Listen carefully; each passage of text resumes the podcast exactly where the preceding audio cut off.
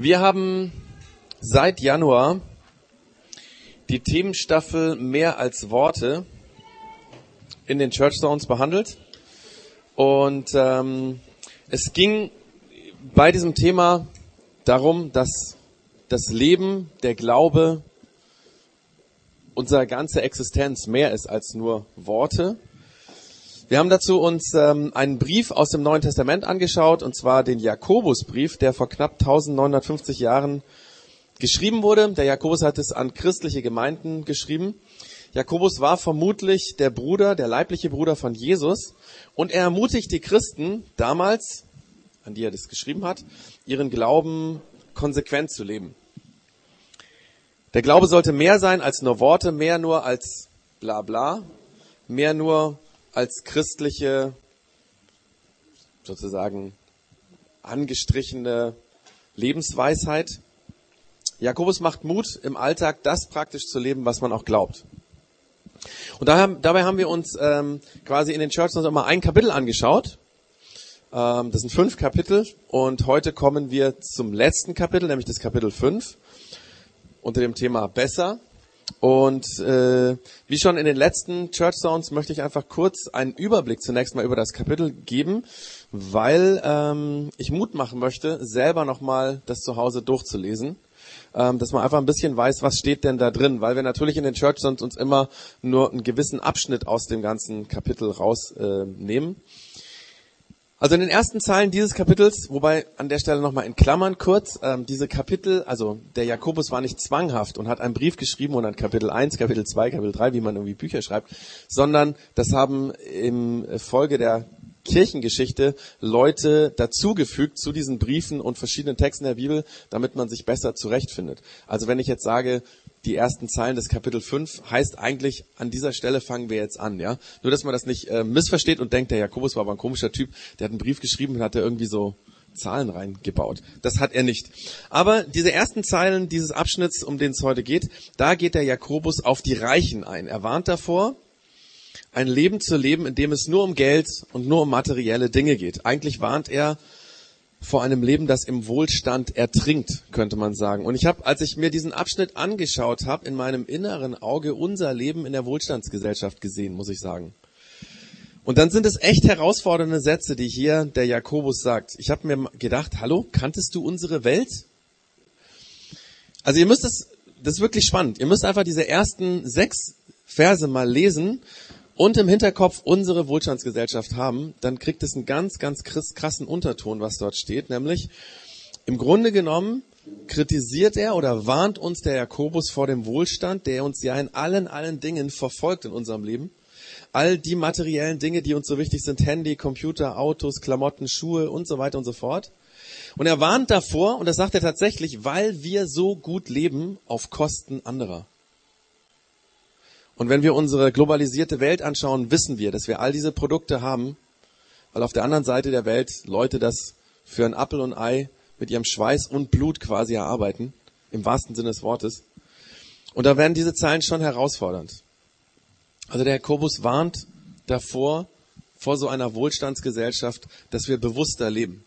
Die ersten sechs Verse. Dann, in den nächsten Versen schreibt der Jakobus, dass der Glaube mit etwas zusammenhängt, was wir oft so wenig haben, nämlich mit Geduld. Glaube ist nur dann echt, mehr als Worte, wenn er Geduld bewirkt. In der heutigen Church wird es schwerpunktmäßig darum gehen. Deswegen sage ich da nicht mehr so viel zu. Ihr werdet es gleich merken. Und dann folgt ein nächster Abschnitt, die Verse 12 bis 18. Da geht es um die Macht ich sage jetzt mal, die reale Macht, die das Reden mit Gott hat. Beten, sagt man das ja. Und der Jakobus sagt, hey, beten verändert. Worte, die wir Gott sagen, werden gehört. Gott handelt auf unsere Fragen, auf unsere Bitten, auf unsere Wünsche. Wir können mit dem, was wir beten, Dinge bewirken, sagt der Jakobus. Das ist kein Witz, sondern er sagt wirklich, wenn du mit Gott redest, kann das große Dinge bewirken, nämlich gerade die Sachen, die wir als Menschen nicht können. Gott benutzt unsere Gebete, sagt der Jakobus, um seine Macht, seine Energie hineinfließen zu lassen in unsere Welt. Warum er will, dass wir davor mit ihm reden, weiß ich nicht genau. Heißt ja nicht, dass Gott nie was macht, wenn wir mit ihm reden. Aber der Jakobus sagt, pass auf, wenn du mit Gott redest, dann hört er dir zu und dann wird er auch etwas tun. Ganz real in deinem Alltag. Und dann ganz am Ende dieses Briefes, weil es ist ja das letzte Kapitel, schreibt der Jakobus etwas, ich habe den Eindruck gehabt, auf eine konkrete Situation hin, die er von diesen damaligen Kirchen kannte, quasi eine Antwort. Es gab damals, genau wie heute, Menschen, die durch Zweifel und andere Umstände ihren Glauben weggeworfen haben. Also Menschen, die mal an Gott, an Jesus geglaubt haben und das, warum auch immer, über Bord geworfen haben. Oder Menschen, die in ihrem Leben auf Abwege geraten sind. Und der Jakobus macht uns Mut, uns um diese Menschen zu kümmern um sie zurück zum Glauben zu gewinnen. Er schreibt, vergesst diese Menschen nicht und haltet an ihnen fest. Man hat oft so die Tendenz, und ich glaube, darum geht's, dass man Menschen, die plötzlich mit dem Glauben nichts mehr zu tun haben, kommt, dass man die Distanz aufbaut und sagt, oh, komisch, ja, die haben ja immer so fest geglaubt und jetzt plötzlich können sie nichts mehr mit anfangen, sind vielleicht Atheisten geworden oder so. Und der Jakobus sagt, haltet an den fest, bleibt dran, haltet die Beziehung. Und dann könnt ihr dadurch auch diese Menschen wieder zurückgewinnen. Mir ist ein konkretes Beispiel eingefallen aus unserem Kirchenbund. Ein Kollege, der gar nicht so weit weg hier in der Nähe ähm, auch Pastor war von einer freien evangelischen Gemeinde, die zu unserem Bund gehört, der hat eines Tages eine E-Mail rumgeschrieben, liebe Kollegen, ich wollte euch Bescheid sagen, ich habe gekündigt, weil ich habe meinen Glauben verloren. Ich bin Atheist, bewusster Atheist. Ich bin nicht unglücklich, aber ich bin Atheist. Ich kann nicht mehr an Gott glauben. Und was diesem Pastor sehr gut getan hat, dass seine Kollegen ihn nicht im Stich gelassen haben, sondern dran geblieben sind, E-Mails geschrieben haben, ihn besucht haben. Und tatsächlich nach anderthalb Jahren hat er berichtet, ich habe wieder zurückgefunden. Darum geht's hier. Und der Jakobus sagt, haltet an den Menschen fest, die irgendwie in ihrem Leben, in ihrem Glauben ähm, vielleicht auf einen anderen Weg gekommen sind. Und dann bricht dieser Brief abrupt ab, ohne Gruß, ohne Briefende, ganz anders wie die meisten Briefe im Neuen Testament. Vielleicht ist im Lauf der fast 2000 Jahre dieser Schluss des Briefes verloren gegangen. Man könnte sich das so vorstellen, dieser Brief wurde an Gemeinden geschrieben, an Kirchen geschrieben, die haben den bekommen. Wahrscheinlich wurde nur einer geschrieben und er wurde weitergegeben. Und eventuell bei diesem Weitergeben hat man das Ding abgeschrieben und dann einfach die letzten Zeilen weggelassen. So kann man sich vorstellen, weil es damals sehr ungewöhnlich war, dass jemand einen Brief schreibt und nachher nicht irgendwie noch einen Gruß. Fehlt bei uns in der Bibel, ist nicht schlimm, aber ähm, Einfach nur, dass man, wenn ihr das lest, und ich mache euch wie gesagt sehr viel Mut, diese Zeilen selber zu lesen zu Hause, euch nicht wundert. Hä? Jetzt hört es irgendwie auf, komisch. Genau, und wir werden uns jetzt mit dieser Passage schwerpunktmäßig von Vers 7 bis Vers 11, wo es um die Geduld geht, befassen. Und nicht so wie sonst in der Church, sondern mit einer Predigt. Ich werde also jetzt hier aufhören. Ich bin quasi mit meinem Gedanken fertig, sondern wir werden mehr mit Musik quasi eingehen auf diese Verse. Und ich mache euch Mut, euch darauf einzulassen. Ähm, in aller Regel ist die Church so sehr für Menschen, die so ein bisschen Kopfmenschen sind, ist viel dabei. Heute ist es eher andersrum, für die, die Herzensmenschen sind, die mehr so emotional sind. Ähm, genau. Lasst diese Lieder zu euch reden, die Musik äh, zu euch reden und schaut, was ihr davon mit nach Hause nehmen könnt.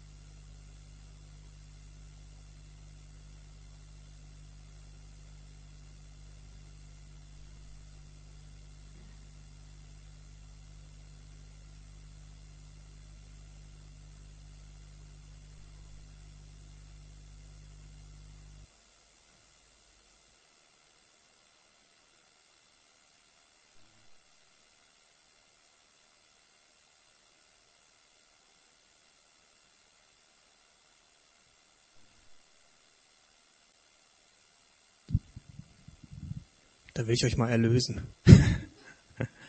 Was glaubt ihr, wie lange das war? Wie lange habt ihr aushalten müssen? Oh, du hast mitgestoppt? okay. Es war, glaube ich, eine knappe Minute. Kann ganz schön lang sein. So eine Minute. Ähm, wie ist es euch gegangen mit dem Warten? Habt ihr irgendwie gedacht, was ist denn hier los? Wissen die nicht, wie es weitergeht? Gibt es irgendeinen Fehler im Programm vielleicht oder sowas? Habt ihr vielleicht gedacht, äh, was so ein Blödsinn heute am Sonntag, was soll das jetzt? Wie war euer innerlicher Dialog in dem Moment? Einfach mal einen Moment überlegen. Vielleicht habt ihr gedacht, Mensch, jetzt hat der Klaus da so schön was vorgelegt. Mats und Lia sind mit dem Programm dran. Was denn jetzt? Vielleicht habt ihr gedacht, Mensch, die Blöden, wieso machen die jetzt nicht weiter? Vielleicht habt ihr gedacht, die Technik muss doch jetzt was einspielen. Wieso machen die nicht weiter? Vielleicht habt ihr jemanden beschuldigt. Ich weiß es nicht. Innerlich. Euer innerlicher Dialog. Vielleicht habt ihr auch irgendwie den Drang verspürt, ach, ich muss jetzt irgendwas tun. Keine Ahnung. Ich muss irgendwas, ja, muss irgendwas, irgendwas tun muss ich. Irgendwie dieses Warten, aushalten, ist manchmal gar nicht so einfach. Bevor wir mit, der Klaus hat gesagt, ähm, musiklastig äh, ist der Gottesdienst. Bevor wir da reingehen, habe ich ein paar Gedanken doch noch, die ich euch äh, mit reingeben möchte. Ähm, ich hoffe, das wird keine Länge der Predigt. ich mache das nicht so oft, deswegen weiß ich noch nicht genau, wie lang das wird, aber ich bemühe mich, ähm, dass wir dann auch tatsächlich zu der Musik kommen. Ich finde, das können alles realistische äh, Reaktionen sein. Ähm, man kann in der Zeit des Wartens, wo man vielleicht geduldig sein muss, kann es passieren, dass man Leute beschuldigt. Wieso bin ich in der Situation? Es kann passieren, dass man ähm, aktiv wird, dass man irgendwas bewegen will. Ach, muss hier, das kann nicht sein. Irgendwie muss es doch weitergehen. Für mich alles realistische Situationen. Wie ist das für dich zu warten? Wie ist das, wenn du in der Warteschleife hängst am Telefon? Die Melodie düdelt und düdelt und düdelt und du kommst nicht weiter mit dem. Wie ist das für dich zu warten? Kommst vielleicht mit deinen Anliegen, mit deinen Wünschen einfach nicht weiter, weil du in der Warteschleife hängst. Alles kann, alles soll, alles wird besser werden. So hat Xavier Naidoo ganz am Anfang gesungen. Ich weiß nicht, inwieweit ihr das mitbekommen habt. Das lief ja am Anfang so ein bisschen dabei. Alles kann besser werden, alles soll, alles wird besser werden. Wie ist das in Situationen, in denen wir warten müssen? Glauben wir das dann auch, dass es tatsächlich besser werden kann?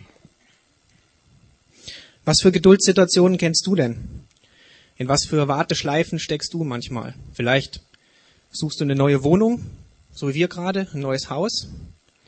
Ähm, circa 100 Quadratmeter, vier Zimmer im Speckgürtel von Augsburg. Ähm, kleines Gärtchen dabei. Wer was hört, darf sich gern bei uns melden. Zur Miete. Zur Miete soll es sein. Vielleicht, ja, wartest du auf eine neue Wohnung. Vielleicht wartest du auf einen neuen Job. Keine Ahnung, auf den du wartest. Vielleicht wartest du auf deinen Lebenspartner, den du vielleicht endlich begegnen möchtest. Vielleicht seid ihr ein Paar und ihr wartet darauf, schwanger zu werden. Ich glaube, es gibt viele, viele Situationen, die echt ätzend und nervig sein könnten, können, ähm, wenn man in der Warteschleife hängt, wenn man einfach nicht, nicht weiterkommt. Vielleicht wartest du darauf, dass du endlich mal einen, einen Freund, eine Freundin findest, mit der du richtig durch dick und dünn gehen kannst. Ich habe keine Ahnung, was ihr so für Dinge habt, ähm, bei denen ihr warten müsst. Der Klaus hat schon gesagt, ähm, dass ähm, der Jakobusbrief, speziell die Verse 7 bis 11, ähm, sich mit dem Thema Geduld beschäftigen. Ah, ich sehe, die Schrift muss größer sein. aber ich lese es ja vor, von dem her, aber ihr könnt trotzdem mitlesen. Wie ist das auf dem Bildschirm? Oha, es geht, okay. Gut, Größe 28 ist zu klein in dem Fall.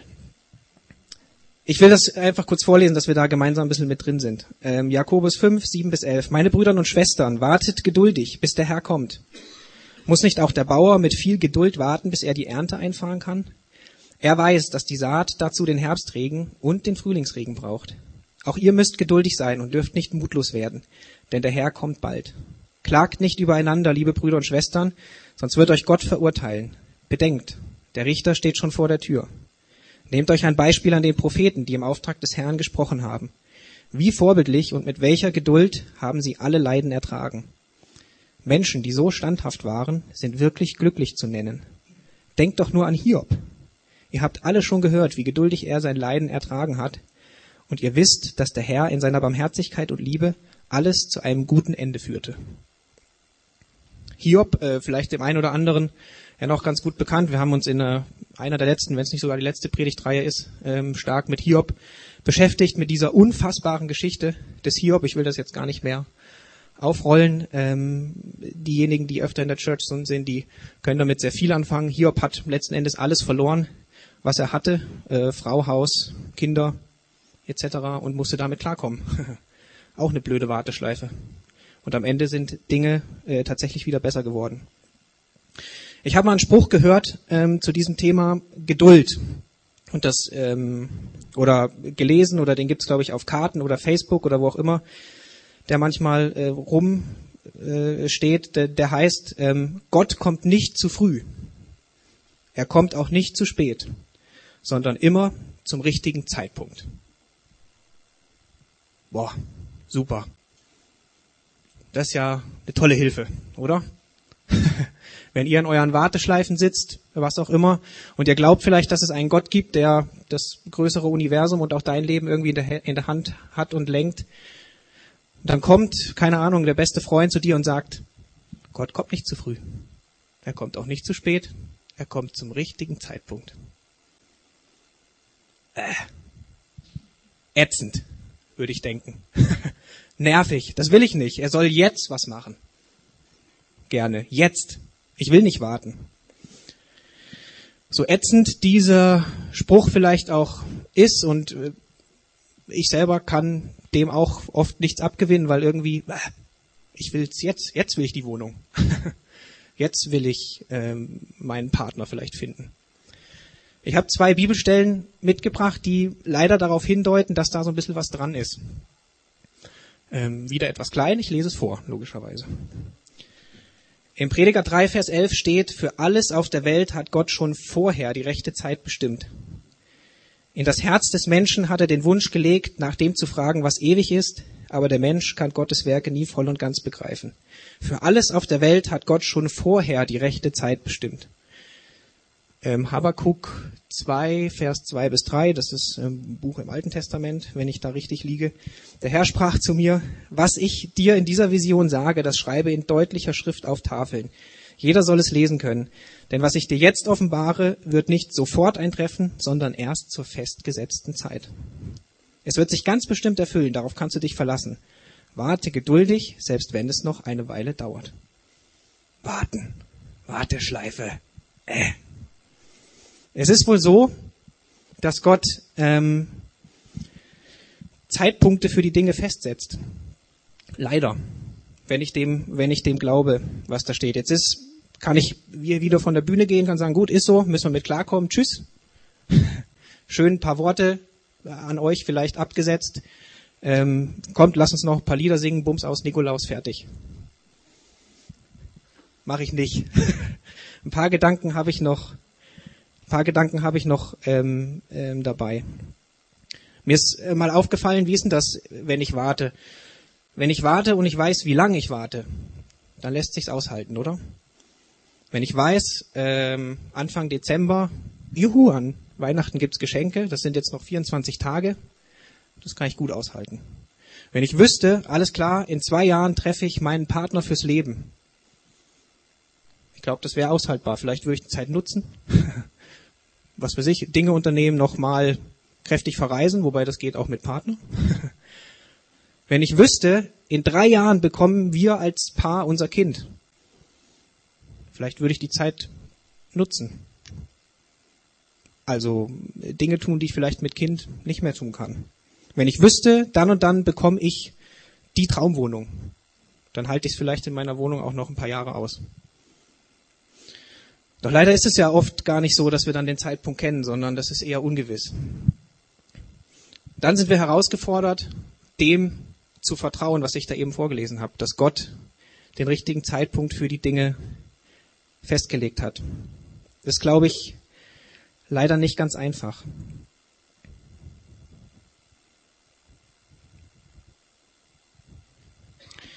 In der Predigt dazu, ähm, die ich mal auf YouTube angeschaut habe, äh, da ging es auch um das Thema Geduld, hat der, da hat der Pastor gesagt, Warteschleifen sind Zeiten, in denen Gott uns schleift, indem wir warten. Super Wortspiel, ne? Warteschleifen sind Zeiten, in denen Gott uns schleift, indem wir warten. Weiß nicht, ob euch so eine Perspektive hilft. Vielleicht sind die Wartezeiten nicht umsonst, die wir da so durchmachen, sondern das ist ein Entwicklungsprozess, in dem wir stecken. Das ist ein Weg, den Gott mit uns eventuell geht.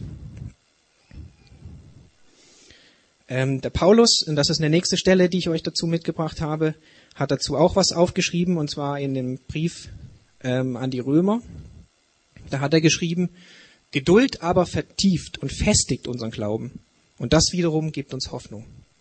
Und diese Hoffnung geht nicht ins Leere, denn uns ist der Heilige Geist geschenkt und durch ihn hat Gott unsere Herzen mit seiner Liebe erfüllt. Geduld aber vertieft und festigt unseren Glauben. Und das wiederum gibt uns Hoffnung. Ich weiß nicht, ob euch äh, so eine Perspektive weiterhilft in, in, in eurer Warteschleife. Ich fand aber, ähm, ich finde den Gedanken nicht schlecht ähm, oder das öffnet so ein bisschen.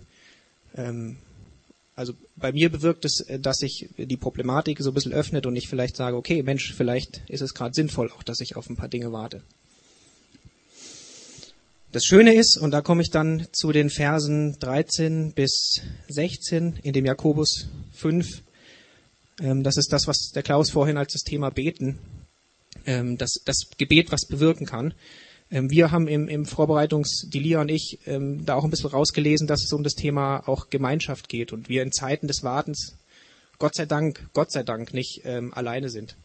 Gott ist da, wenn ich der Bibel glaube, und wir haben vielleicht Freunde, wir haben vielleicht eine Gemeinde, wir haben das PX, was uns in Zeiten des Wartens äh, weiterhelfen kann.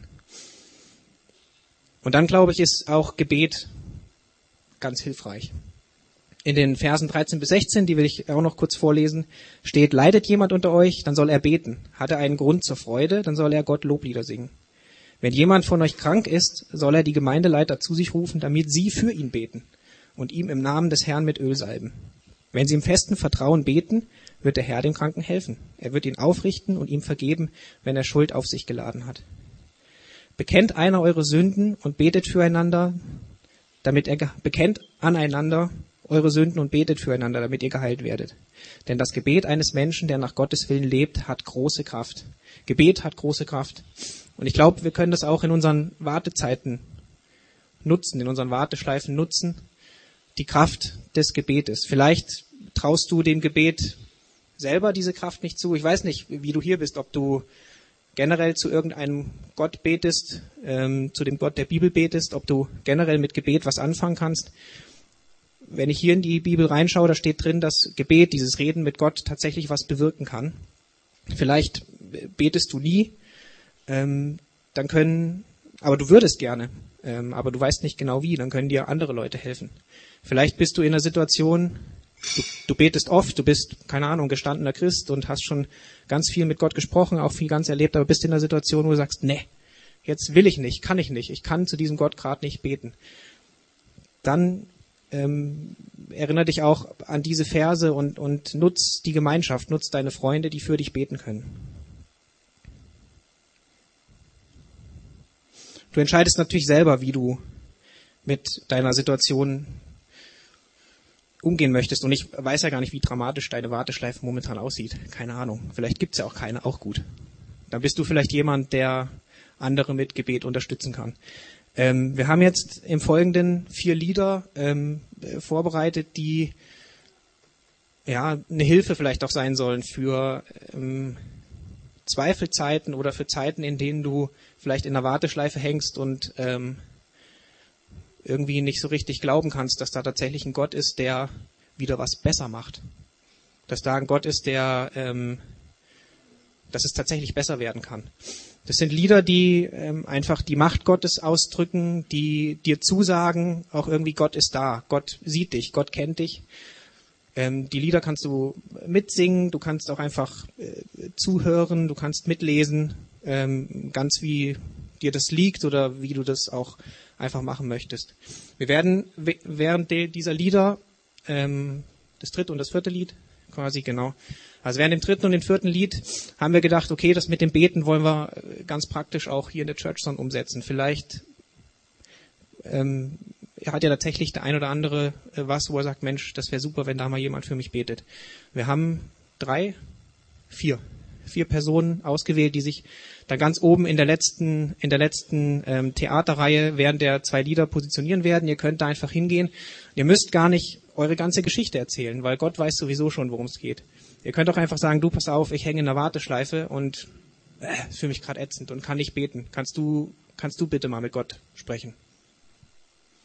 das Angebot wollten wir einfach gern ähm, euch hier ermöglichen oder euch bieten. Natürlich könnt ihr das auch nutzen ähm, und Freunde anrufen, dass sie für euch beten, nicht hier in der Church, sondern wir können ja Gott sei Dank auch woanders beten als hier im, im Theater. können das eigentlich auch überall tun.